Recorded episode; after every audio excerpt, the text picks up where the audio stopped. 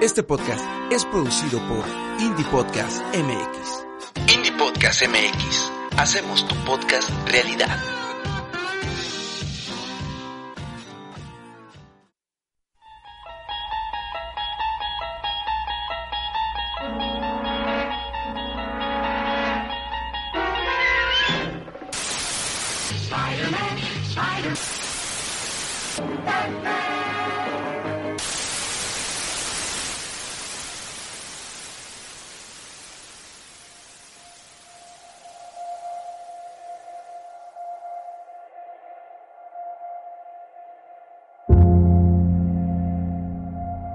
Existe un lugar en donde historias fantásticas suceden. Un lugar infinito donde la ficción da lugar a eventos extraordinarios más allá de nuestro entendimiento. Todo esto sucede en una dimensión distinta a la del mundo, de la visión y del sonido.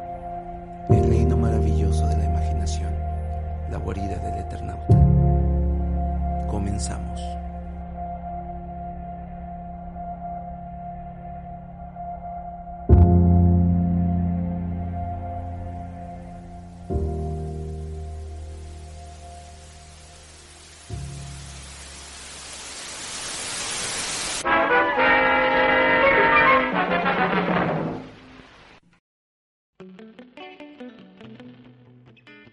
Buenos días, tardes o noches, dependiendo de la hora en la que se encuentran escuchando este formato de audio del podcast de la Guardia del Eternauta.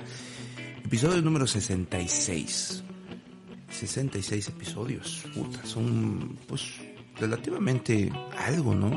¿Qué más quisiera que ya fueran 100? Pero creo que eso no se va a lograr ni siquiera cuando cumplamos ya los dos años. Ojalá que sí, pero pero sí, es, solemos ser muy inconsistentes en este estudio. Yo sé que ya lo he repetido hasta el cansancio, pero tenemos que hacerles advertencia a los podescuchas de nuevo ingreso.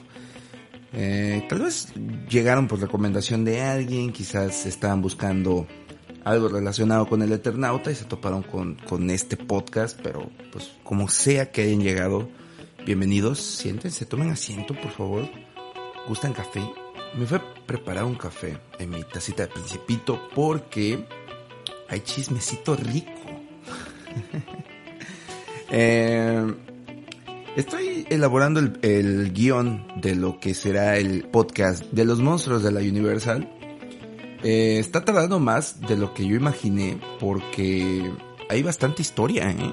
O sea, tiene un contexto histórico tremendo este estudio de, de cine y la verdad es que sí, no me gustaría dejar cosas importantes fuera del podcast, entonces trato eh, de poder extender el guion hasta más no poder, o sea, total que se va a hacer en varias partes este podcast, pero no sé, podrían ser como shots de 20 minutos, quizás uno de 15, eh, podríamos entregar tres podcasts acerca de la historia, podríamos intercalar monstruos con la historia del, del eh, estudio, pero no sé, ¿eh? me estoy, me estoy viendo limitado bastante por, por varias presiones que tengo encima. Entonces, está tardando más de lo que esperaba este, este guion. Porque sí, lleva bastantes cosas, está cargadito. Entonces, ya han pasado, ya he pasado por situaciones similares, eh, bloqueos creativos y cuanta madre. Ya habíamos tenido problemas con el podcast de Scott Pilgrim, que tardé dos meses en entregarlo, pero al final lo entregué. Hubo algunas observaciones que me hacían los, los podescuchas, pero tratamos de entregarlo lo más rápido posible, pero sí había un montón de datos que, que se, se me escapaban de las manos porque pues al principio el plan era eh, hacer la comparación de la película y del cómic, entonces esto demoró bastante por el hecho de que había datos bastante interesantes que tampoco quería yo dejar fuera de ese podcast y pues lo logré. Hubo también un podcast que prometí que se llamaba The Forbidden Planet, pero tuve algunos problemas con la laptop en aquellos tiempos, después me falló la mixer y uff, una pesadilla dantesca y que, que puta, duró más de un mes. Y al final no lo entregué y quiero mencionar que tener esa película es todo un reto. Es difícil de conseguir tanto en línea como también en físico. Es cara esa película porque viene de exportación. Es un pedo encontrarla aquí en México. Entonces, eh, pues sí, sí, me vi obligado a, a desistir en ese momento, pero pero confío, confío en la vida que pronto en algún punto de la historia de este podcast podamos hacerle pues un sencillo homenaje a esta obra de Forbidden Planet. Esto es lo que está a grandes rasgos eh, deteniendo un poquito la, producción del podcast de los monstruos de la Universal. Entonces me dije y a mí mismo que no, no era posible que dejáramos una semana sin podcast por el hecho de que por hacerlos esperar, digo. Entonces, mejor hago un podcast de, pues, de chismecito rico, ¿no? Que ha estado aconteciendo en este, en este estudio en las, en la última semana y pues sí pasaron varias cosillas interesantes. Como por ejemplo mi fallido intento de ver Space Jam 2. Eh, pues, está, no sé, no, no, no, no conecté con la película. Sí, soy muy de los, de los noventas, eh, y sí, me tocó ver Space Jam en el cine, que fue una experiencia puta, magnífica. Le agradezco bastante a mi jefe por haberme llevado al cine en aquellos tiempos. Incluso fuimos a ver Selena y Titanic. Pero bueno, fuera de cotorreo, señores. Estoy encantado con, con la plataforma HBO Max. Perdón, estoy mencionando y mencionando todo el tiempo, pero me encantó. Tiene películas clásicas, puta. Eso se agradece. Me topé también con una película que ya tengo yo en, en mi colección de Blu-rays. Estoy hablando de una película interpretada por John Cusack, uno de mis actores favoritos, sin duda alguna está en mi top 10 de... No, no, no, en mi top, en mi top 20 de, de actores. Sí se amplía un poquito porque sí son un chingo de actores, eh, sin contar a los finados porque sí, sí, yo veo bastante cine clásico. Y no sé, me volví muy fan de Lon Chaney últimamente. Eh, he estado eh, documentándome viendo películas de terror clásico porque pues Lon Chaney voy a hacer un poquito de introducción de para el podcast de la Universal. Pues Lon Chaney fue prácticamente la excusa perfecta de la Universal pues para empezar todo este universo de monstruos. Lon Chaney, o sea, las cosas no hubieran sucedido si Lon Chaney no hubiera estado en el momento eh, eh, adecuado, en el lugar adecuado, eh, y todo se empezó con la película de Jorobado de Notre Dame. Cabe mencionar que, pues, el cine era mudo para ese entonces, entonces Lon Chaney tenía esa capacidad estrónica impresionante que quizás en estos tiempos veríamos nosotros como sobreactuación, pero en aquellos tiempos donde no había sonido, donde no había diálogos en las películas, pues bueno, eso era demasiado importante porque tenías que ser demasiado expresivo a la hora de, de actuar. Y pues antes el cine se hacía con sudor y sangre. ¿Cuántos muertos no hubo en, en escenas de, de, dobles de riesgos, ¿no? Donde, donde muchas personas perdieron la vida, incluso los actores antes tenían que cantar, bailar y actuar, entonces no era algo tan sencillo de hacer como ahora en estos tiempos. Eh, pero sí me llevé una grata sorpresa. Eh, Lon Chaney, puta, besote donde quiera que estés en este momento. Eh, y Lon Chaney prácticamente fue la manzana de la discordia de todos los estudios de, de cine en aquellos tiempos. Eh, no nada más para la Universal, porque si algo hizo la Universal fueron los monstruos de, que todos conocemos, Drácula, Frankenstein, el hombre invisible, eh, el monstruo de la laguna negra, la momia, pero fuera de eso, Lon Chaney hizo varias películas en, para diferentes estudios, por, por ejemplo, la Goldwyn Metro Mayer, que son películas buenísimas de terror, porque este señor era lo que exigía. Prácticamente eh, basó su carrera en el cine en películas de terror. Eh, me topé también con que Lon Chaney alguna vez inspiró eh, algunos asesinatos en aquellos tiempos. Estamos hablando de los años 30, me parece, del, los años 20, los años 30.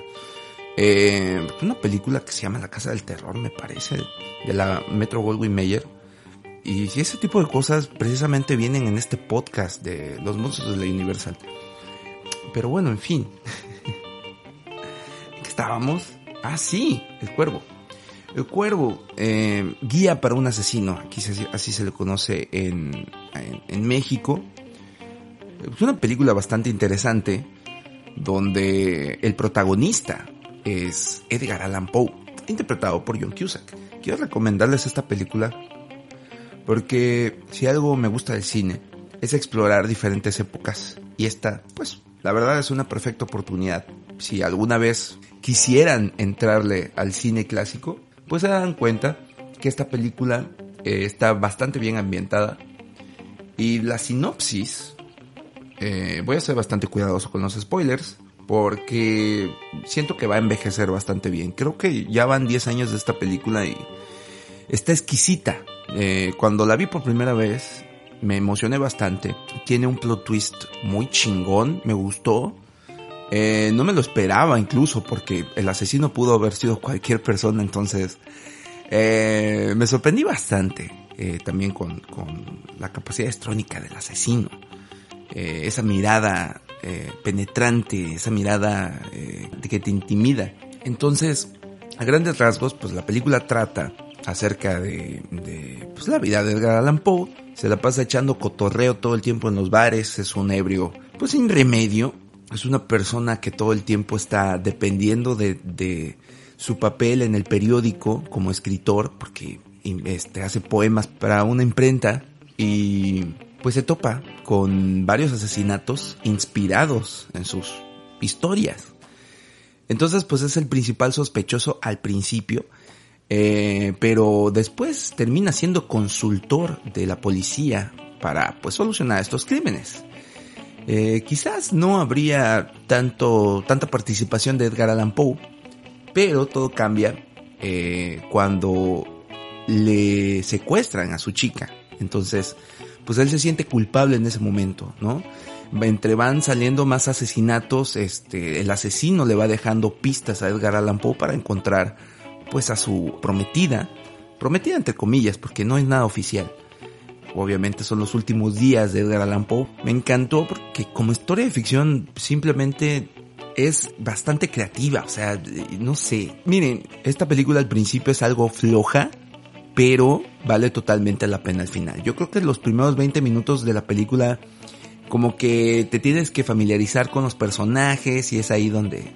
Sí, no todas las películas tienen que ser chingadazos para captar tu atención a la primera. O sea, debes de darle un tiempo. Esta no es la excepción. Entonces, El Cuervo, guía para un asesino, es Bocato di Cardenal. También me pasó a la mente en ese momento porque mi esposa me preguntó acerca de un libro que yo había adquirido eh, hace dos años que se llama La guarida del horror. Una publicación hermosa. Perdón, está, se oye ruido de fondo porque estoy acercando eh, la silla donde tengo dos cómics. Eh, uno de ellos es La guarida del horror. Que wow. Es que no se asemeja a ninguna publicación que se haya hecho antes. Bastantes detalles muy bien cuidados, muy bien tratados por parte de Editorial Televisa. La presentación clásica, más que nada, porque tiene estos elementos como por ejemplo en el lomo, tiene un acabado en tela con cierto relieve en las letras. Se lo estoy escribiendo, lo tengo aquí en la mano. El fondo de la publicación es en vinil, creo que así se llama este material, vinil, pero también tiene ciertos detalles a barniz a registro, como por ejemplo el escudo que viene, es, es como una manera de escudo donde viene Cthulhu, eh, viene en barniz a registro, pero también unas figuras de calaveritas a lo largo de todo el tomo. También en la parte de atrás viene la ilustración de Corazón de la Torte de Edgar Allan Poe. Y, y es fabuloso, la verdad. Si puedes comparar con todos los tomos que tengas de Editorial Televisa no te vas a topar con uno como ese. Es una chulada, la verdad. Lo supieron cuidar bastante bien.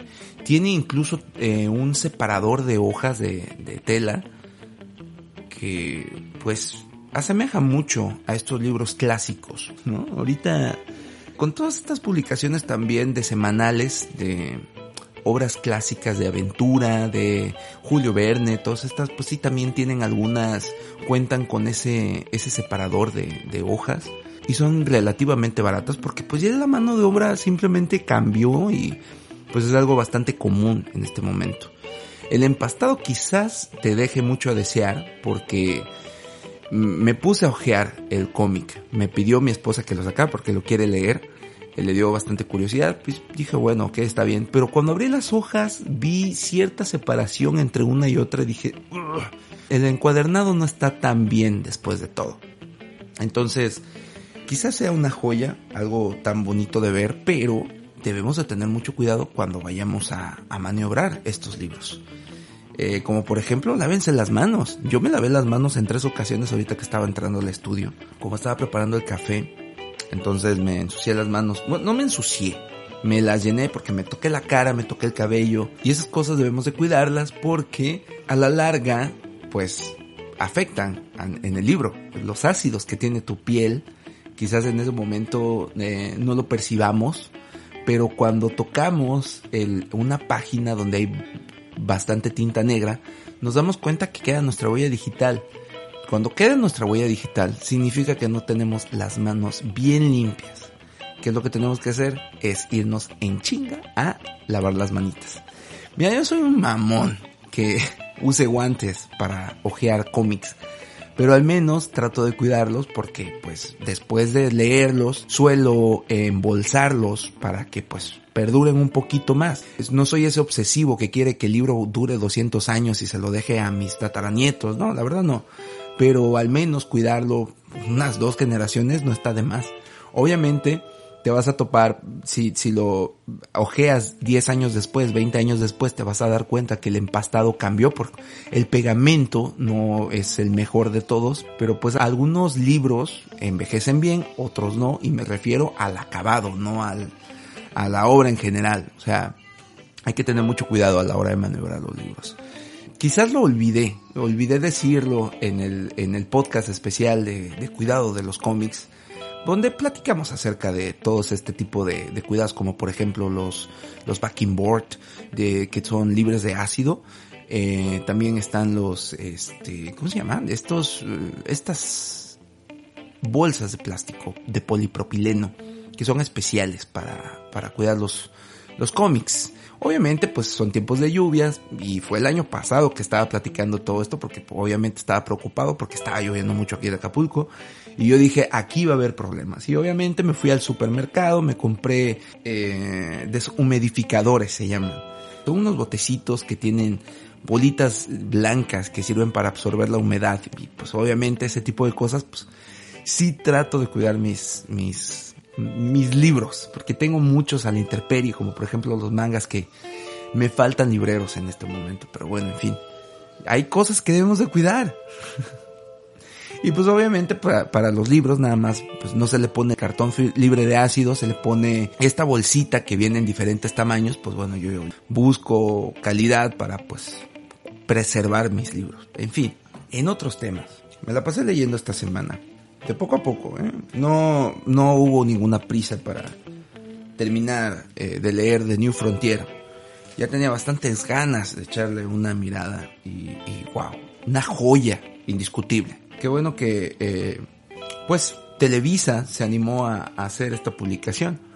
Ya lo había hecho antes, con 2009, 2010 me parece, no recuerdo muy bien la fecha pero pues lo hizo en un formato eh, de pasta blanda, Monster Edition, no, no recuerdo cómo se llama, mm, bueno, pasta blanda, mucho más pequeño eh, y pues no tan cuidado como esta publicación que hizo recientemente en pasta dura con cubrepolvos, un poquito más cara, pero vale totalmente la pena.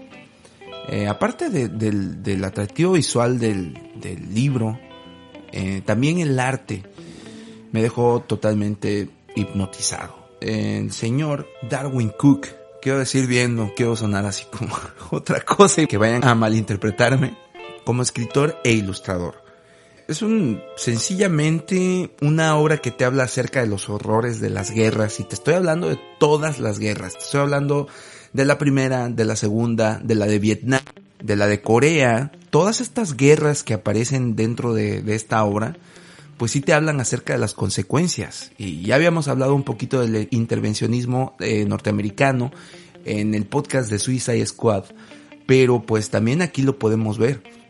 Te hablan acerca de todos los superhéroes eh, cuando pues pues salieron por primera vez, que fueron en esas, no precisamente en esas épocas, pero le dan un vistazo. Es como, podría decirse un what if, no quiero cagarla. Obviamente no, ese concepto no aplica para DC, pero creo que está en la línea de Ellsworth, no sé.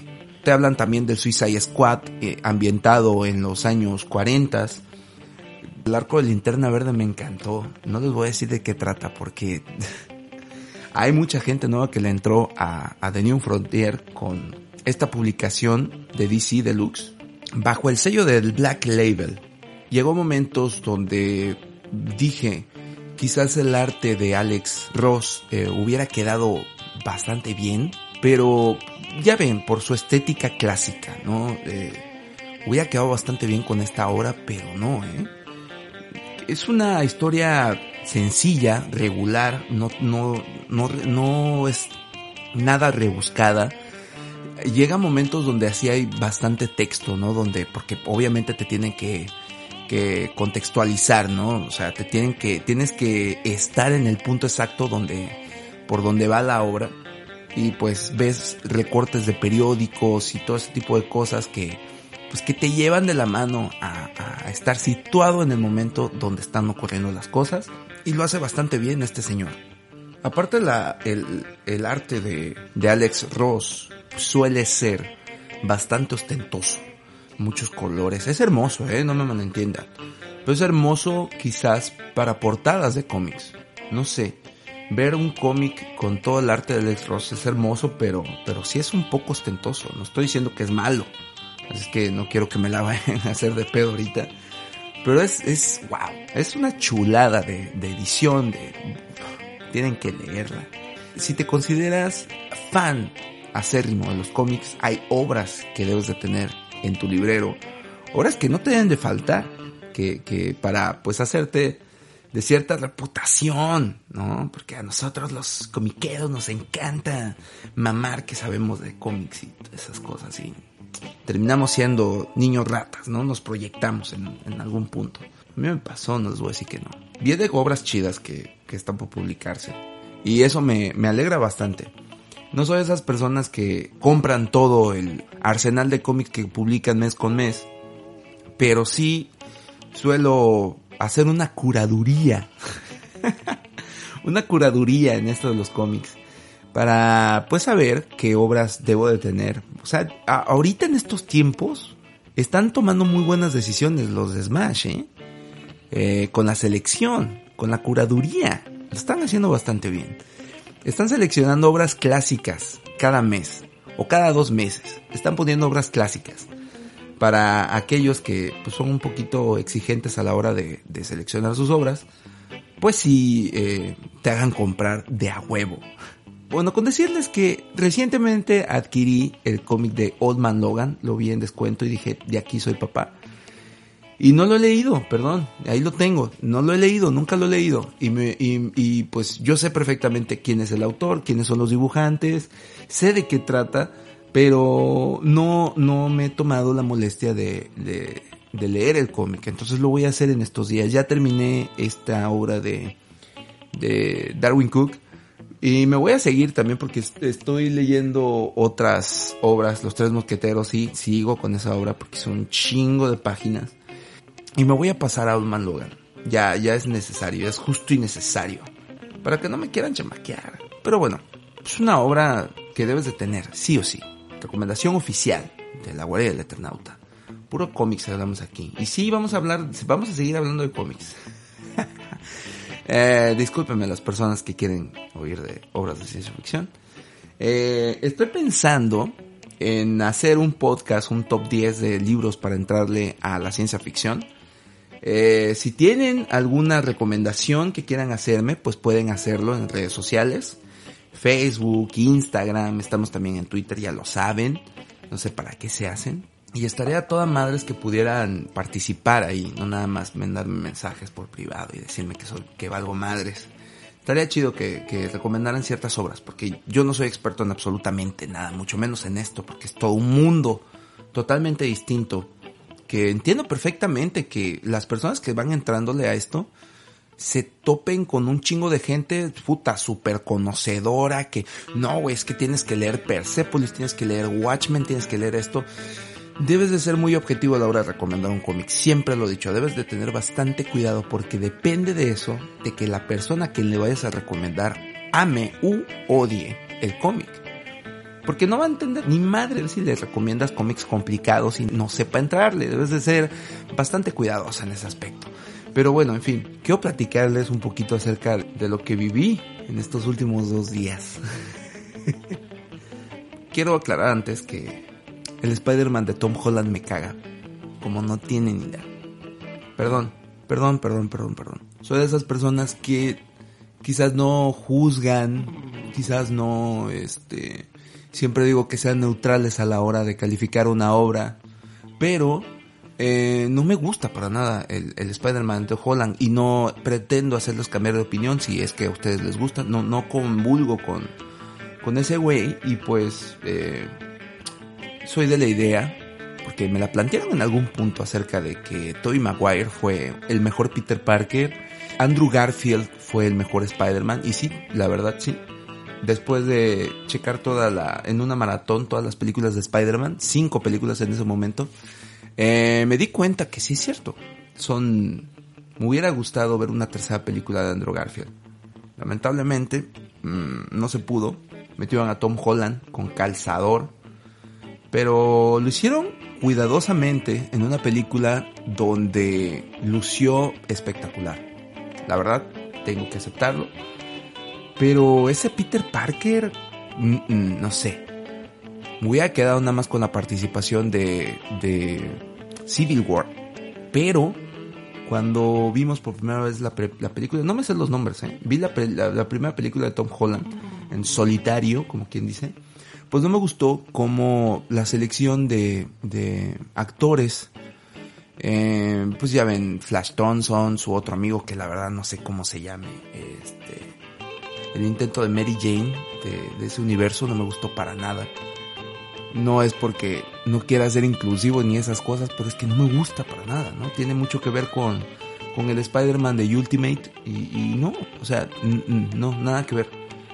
Creo que si hubieran tomado otros 10 minutitos antes de estructurar bien la primera película de Spider-Man en el MCU y hubieran hecho un mejor cast, no, no un mejor cast, quizás el cast está bien.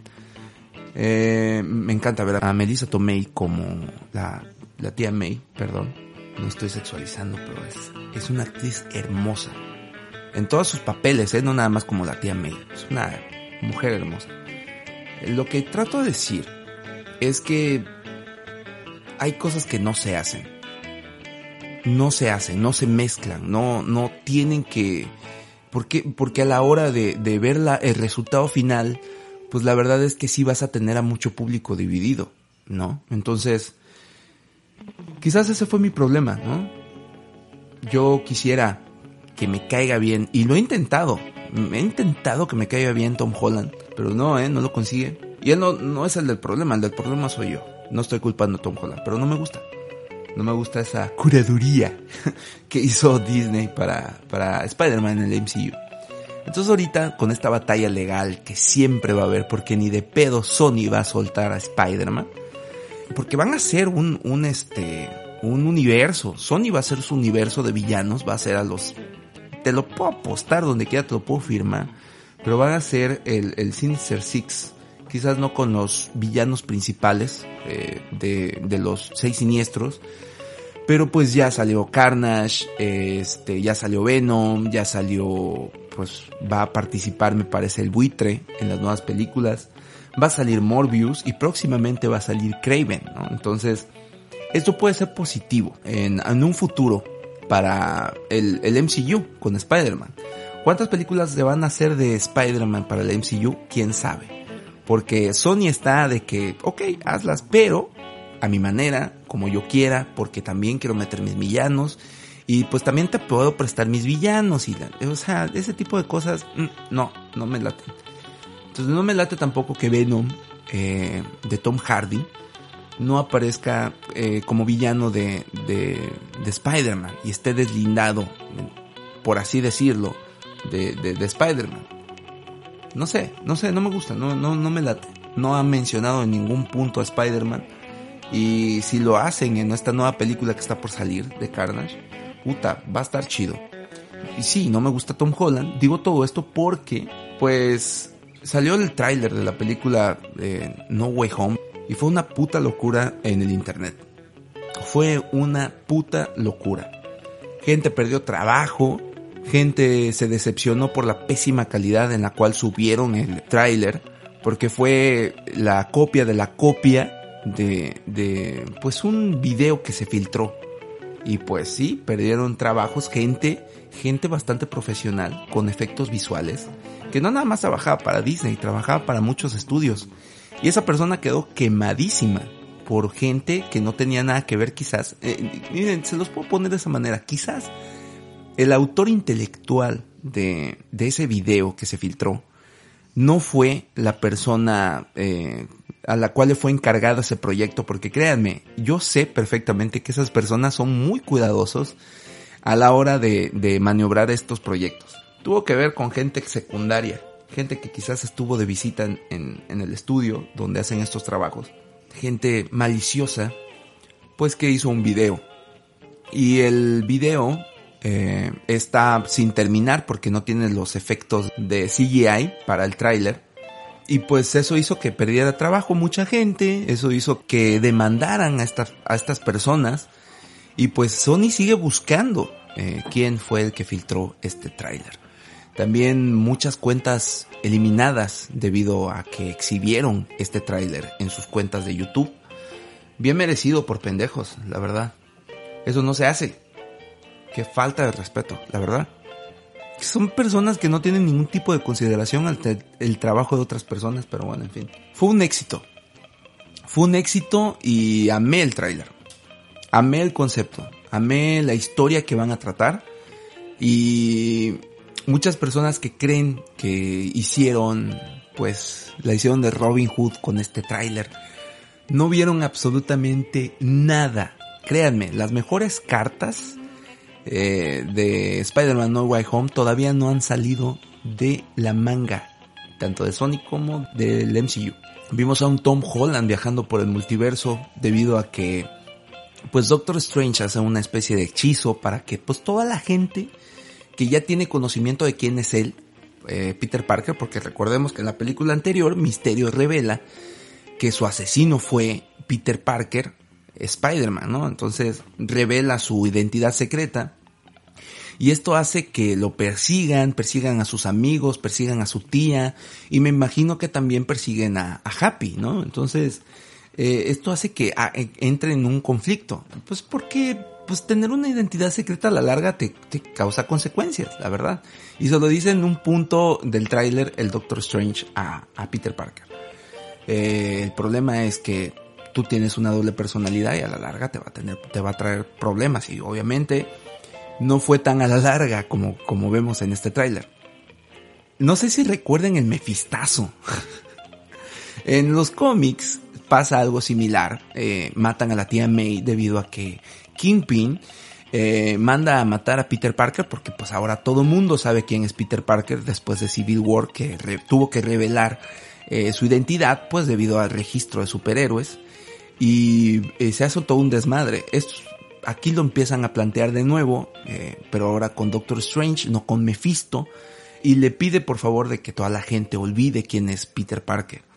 El problema es cuando Peter Parker le pregunta, y mis amigos me van a recordar, mi tía May me va a recordar, qué pedo, ¿no? Entonces, como que desconcentra al Doctor Strange y lo saca de su trance y pues se hace un desmadre en el multiverso. ¿Qué es lo que va a suceder? Yo no me voy a plantear ninguna puta teoría porque créanme, quedé como estúpido con WandaVision. Eh, y a partir de ahí dije, no más estas mierdas, no más videos de conspiraciones, qué es lo que va a suceder en el MCU, a la mierda. Y que por Mephisto, precisamente, que fue uno de, los pastelazos en la cara directamente, porque mucha gente dijo Mephisto. Yo dije, mira, me, quizás Mephisto no, no me quiten nada más a Quicksilver y puta. Creo que también Marvel aprendió de la lección a partir de ahí y creo que no la van a cagar de nuevo. Y eso me da mucho pinche gusto. La película de No Way Home va a ser un completo fan service. Entonces, La sorpresa del, del tráiler fue ver eh, la calabaza explosiva, por así decirlo, de, de Green Goblin, de Willem Dafoe, quizás lo recuerden. Eh, uno de los actores más chingones que también está en mi top 20 de actores. Eh, Willem Dafoe aparece, entre comillas, con esa calabacita. Y ya dijeron que Willem Dafoe sí va a aparecer. Y últimamente se ha dicho mucho también que eh, eh, Tobey Maguire también va a aparecer. El único que no ha dicho nada es Andrew Garfield. Pero se filtró una imagen donde está Andrew Garfield en una pantalla azul, en unos barandales junto con Tom Holland, me parece, vestido de Spider-Man. Ambos vestidos de Spider-Man. Y pusieron a prueba esta imagen con un programa que se encarga de decir si son imágenes falsas, imágenes que otras personas manipularon para que los personajes estuvieran ahí. ¿Y qué creen? No es falsa. Entonces, ¿qué va a suceder? Quizás son imágenes que se perdieron de las películas de Andrew Garfield, quizás no, pero ¿por qué dos Spider-Mans, no? Entonces, uh, pues miren, hay algunas cosas que se están reservando bastante y que van a ser muy cuidadosos, porque esta película eh, yo siento que sí va a ser que recuperen un poco la inversión, porque con esto de la pandemia, pues ya ven que pues películas como Black Widow, pues no tuvieron tanto éxito, ¿no? Entonces, es un, están tirando la moneda al aire. En diciembre se estrena esa película y mucha gente se estaba quejando porque pues ya casi se acerca diciembre y no había ningún tipo de tráiler. Y pues se filtró, me parece que fue el lunes, el lunes se filtró, no, el domingo.